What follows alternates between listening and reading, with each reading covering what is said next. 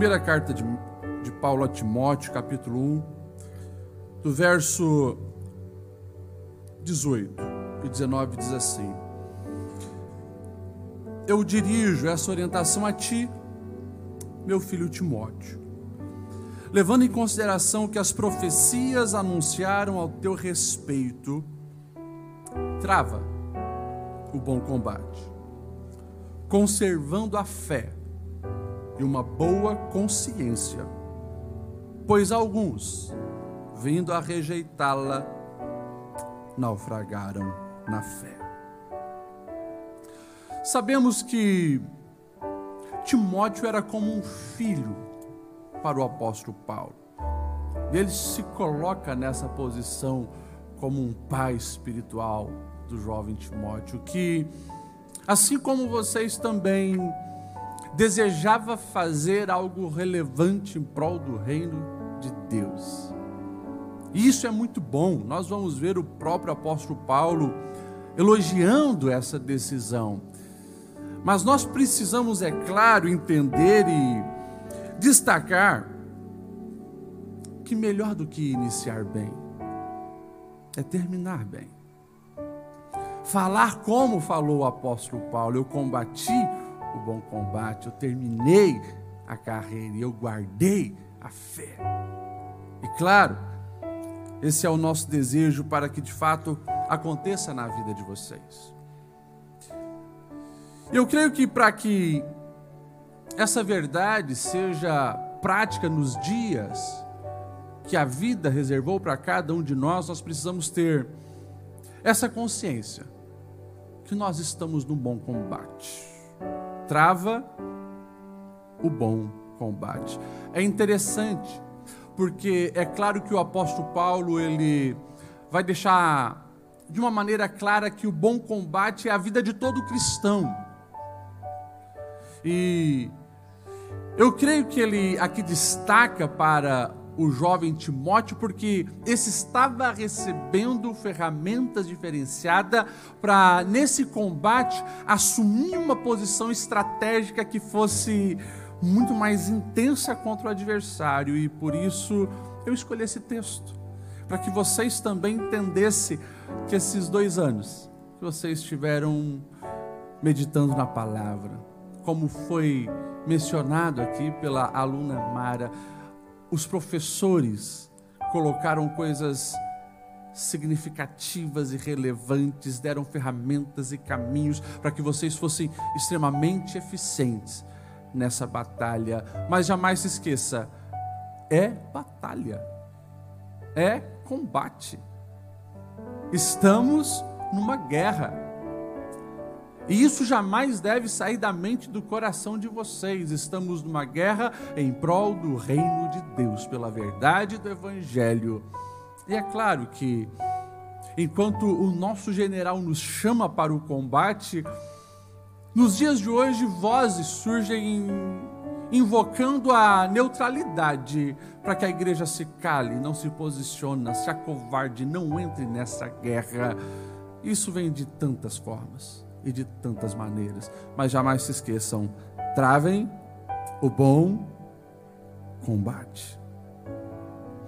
Se é combate, tem adversário. Se é combate, vocês também precisam entender que haverá um inimigo tentando vos derrubar, tentando vos prejudicar, tentando anular as armas que vocês já receberam em Deus para fazer a diferença. E daí eu pego uma das últimas falas de Jesus aos seus discípulos: vigiem e orem. Vigiem e orem. O espírito está pronto, mas a carne é fraca. Vocês não podem jamais nessa batalha estar negligente. Estejam vigilantes atentos. Observem, analisem, façam a leitura dos dias a dia, mas não esqueçam de vigiar. Vigiar o que, pastor Ledial? Poderíamos falar de muitas coisas, mas sempre quando nós vamos ver na Bíblia vigilância, as torres de vigia, elas protegiam o que tem valor. As torres de vigia eram construídas do lado das plantações, era do lado do curral onde ficava o gado, ou aonde ficava os guardas cercando ali o muro da cidade, porque aquilo que tinha valor merecia vigilância e proteção. O chamado de vocês tem valor. A espiritualidade de vocês tem valor. Isso jamais deve ser negligenciado, mas que vocês possam estar atentos. Paulo, ele falando desse bom combate, ele deixa claro que o bom combate é a causa do Senhor. E nessa vigilância que vocês precisam ter, guardem o coração para que vocês não venham cair numa confusão do que, que é o bom combate. Porque, claro, a sociedade ela sempre chama você para algumas outras distrações. Mas o bom combate é aquilo que tem valor eterno. O bom combate é aquilo que o ladrão não pode roubar e a traça não pode corroer. É a causa de Cristo Jesus. E quando nós olhamos para o que Paulo está orientando a Timóteo, dando essa consideração para que ele trave esse bom combate, antes ele vai falar do que as profecias anunciaram a respeito de Timóteo. Ele vai dizer assim: Timóteo, eu dirijo essa orientação a ti, meu filho, levando em consideração que as profecias, o que o céu, o que Deus já declarou a teu respeito, porque se você mantém e preserva e vigia guardando essa tua identidade de quem você é, você não vai se esquecer de qual é o bom combate. E que vocês, formandos, possam sempre ter na mente e no coração quem vocês são, qual é o chamado de Deus ao seu respeito, para onde vocês estão indo, o que Deus diz como devem gastar a vida e viver os dias. E claro, se o nosso adversário ele tentou prejudicar e confundir o próprio Jesus, o Deus encarnado, o que ele não tentará fazer conosco. Observem na tentação no deserto. O diabo se manifesta no momento de fragilidade de Cristo, onde o seu corpo estava definhando fome, 40 dias no deserto. E o diabo se manifesta e faz uma proposta. A primeira proposta é: se és o filho de Deus, Observe: se és o filho de Deus, manda que essas pedras se transformem em pão. O diabo não estava querendo ver se Jesus podia fazer milagre, ele estava tentando ali identificar se Jesus sabia quem ele era. Se és o filho de Deus, faça alguma coisa, Jesus. 30 anos de história e ninguém viu fazer nada relevante transforma as pedras em pães e já mata a tua fome. Ou seja, essa proposta de confundir o chamado identidade de vocês vai acontecer, que você é resultado daquilo que você faz. Se você faz, você é alguma coisa. E a gente vê uma sociedade tão enganada nisso que vive um ativismo frenético sem ouvir o chamado de Deus e como deve gastar a vida. E muitas vezes gastam a vida fazendo coisas que na verdade não fazem nada por eles para a eternidade. E o texto vai dizer então que o diabo leva Jesus à cidade santa, coloca ele no pico, lá no templo, a parte mais alta. Imagine, nós estamos falando de Jerusalém, milhares de pessoas circulando. Se és filho de Deus, joga-te daqui para baixo, pois está escrito: aos anjos dará ordem a teu respeito e eles te segurarão para que você não tropece em pedra alguma. Ou seja, Jesus, Jesus, está ah, uh, começando agora, vamos acelerar o processo da tua fama. Imagine um espetáculo em Jerusalém, você caindo, todo mundo gritando, mas os anjos vêm, te socorrem, o pessoal vai te aplaudir, muitos likes você vai receber. E aí, Jesus, se tu és filho de Deus, faz isso. Olha a proposta de que você é aquilo que os outros pensam que você é. Viver de acordo com o olhar do outro e não com o olhar do Pai. Essa proposta estará diante de vocês. E se vocês permitirem que uma proposta dessa entre no coração, como já foi falado aqui, os dois anos de estudo, meditação, ferramentas adquiridas não vão servir para nada. E se não bastasse o diabo então, agora propõe um outro desafio a Jesus. Leva um monte muito alto mostra todos os reinos e diz: Tudo isso eu te darei, se prostrados, prostrado me adorar. Ou seja, olha o que eu posso te oferecer. Tentando definir Jesus pelo que ele possui. Imagine reinos, impérios, tudo teu. E novamente a gente vê a sociedade sendo enganada nisso. Adquirir, adquirir, adquirir. Eu sou o carro que eu tenho, a casa que tenho, o dinheiro que eu tenho, mas não. Jesus sabia quem ele era. Antes da tentação, aconteceu o batismo, o céu se abriu, o Espírito Santo desceu, e o Pai já declarou: É meu filho amado, em quem eu tenho prazer.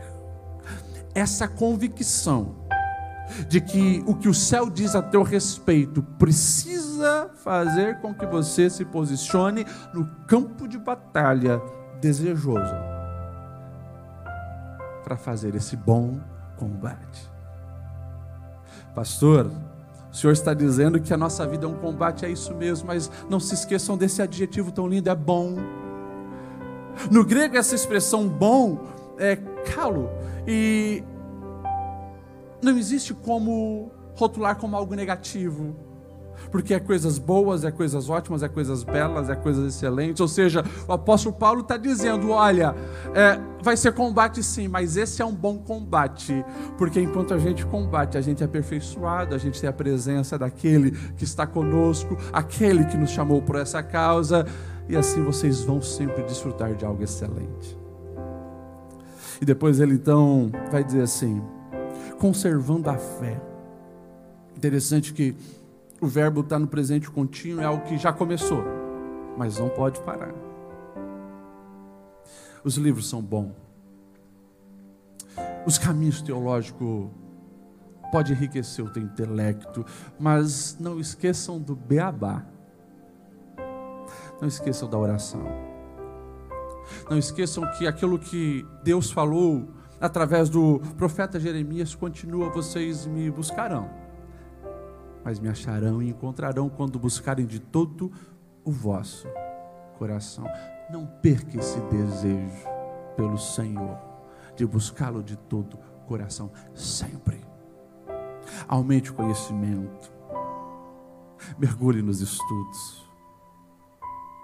Abracem a proposta do pastor Jaisso e façam outros cursos, seja de liderança, seja a, a, as pós-graduações, enfim, Nunca pare de aprender, mas também nunca pare de buscar na fonte que preenche a sua alma. É a presença do nosso Deus. E o caminho é a palavra e a oração. É o nosso beabá. Ele vai também dizer: conservando uma boa consciência. E nesse mundo de tantas vozes, a gente precisa sempre, através da palavra, manter essa boa consciência, porque os ismos virão, o liberalismo, o relativismo, o sincretismo e assim por diante. Tenham essa boa consciência de quem vocês são, do que é a verdade, de que vocês dependem de Deus. Conheçam vários caminhos, mas não se esqueça que o caminho da verdade e da vida é Jesus Cristo. Paulo escrevendo aos Colossenses, ele vai dizer assim no capítulo 2, do verso 6 ao 8: Portanto, assim como vocês receberam Cristo Jesus, o Senhor, continue a viver nele, enraizados nele, edificados nele, firmados na fé como foram ensinados, transbordando de gratidão, e tenham cuidado para que ninguém os escravize a vãs filosofias e enganos que se fundamentam nas tradições humanas e nos princípios elementares deste mundo, mas não em Cristo. Qualquer alicerce que não for Cristo é volúvel e a queda virá. Estejam sempre em Cristo. E é claro, essa boa consciência é eu saber quem eu sou, porque Ele me chamou, mas como já foi falado aqui, precisa ser revertido no servir. Porque o Evangelho são mangas arregaçadas para servir. Um sábio já dizia: a decadência de uma sociedade, ela inicia quando alguém diz precisa se fazer alguma coisa, em vez de eu tenho que fazer alguma coisa. Eu tenho que fazer alguma coisa.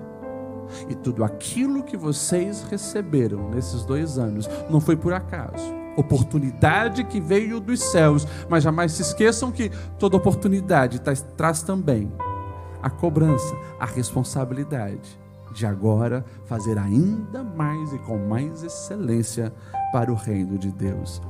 E Paulo escrevendo a Timóteo, ele vai então dizer: porque se abrir mão da fé, dessa boa consciência, abrir mão desse posicionamento no bom combate, cuidado, porque alguns fizeram isso e eles naufragaram na fé. Eu sei que vocês trarão grandes frutos para o reino de Deus. Vocês não vão naufragar na fé, mas vocês estarão envolvidos naquilo que tem valor eterno.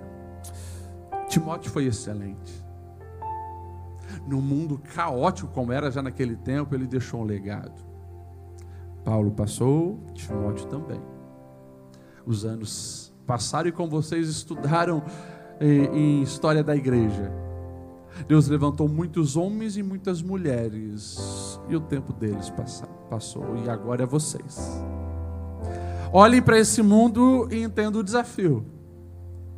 O desafio de um mundo digital, aonde na sala de casa o sincretismo e milhares de ideologias estão invadindo os celulares.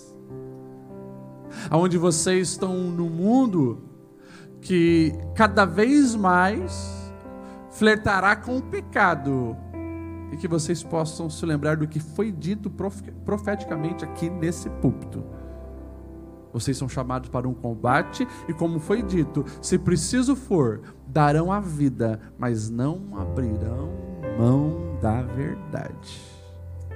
E se assim for, chegará o dia onde vocês serão recebidos no céu, ouvindo dos lábios do nosso Senhor: servo bom, serva boa, fiel. Entra para o gozo do teu Senhor. E vocês entenderão daí, naquele dia, que tudo isso valeu a pena.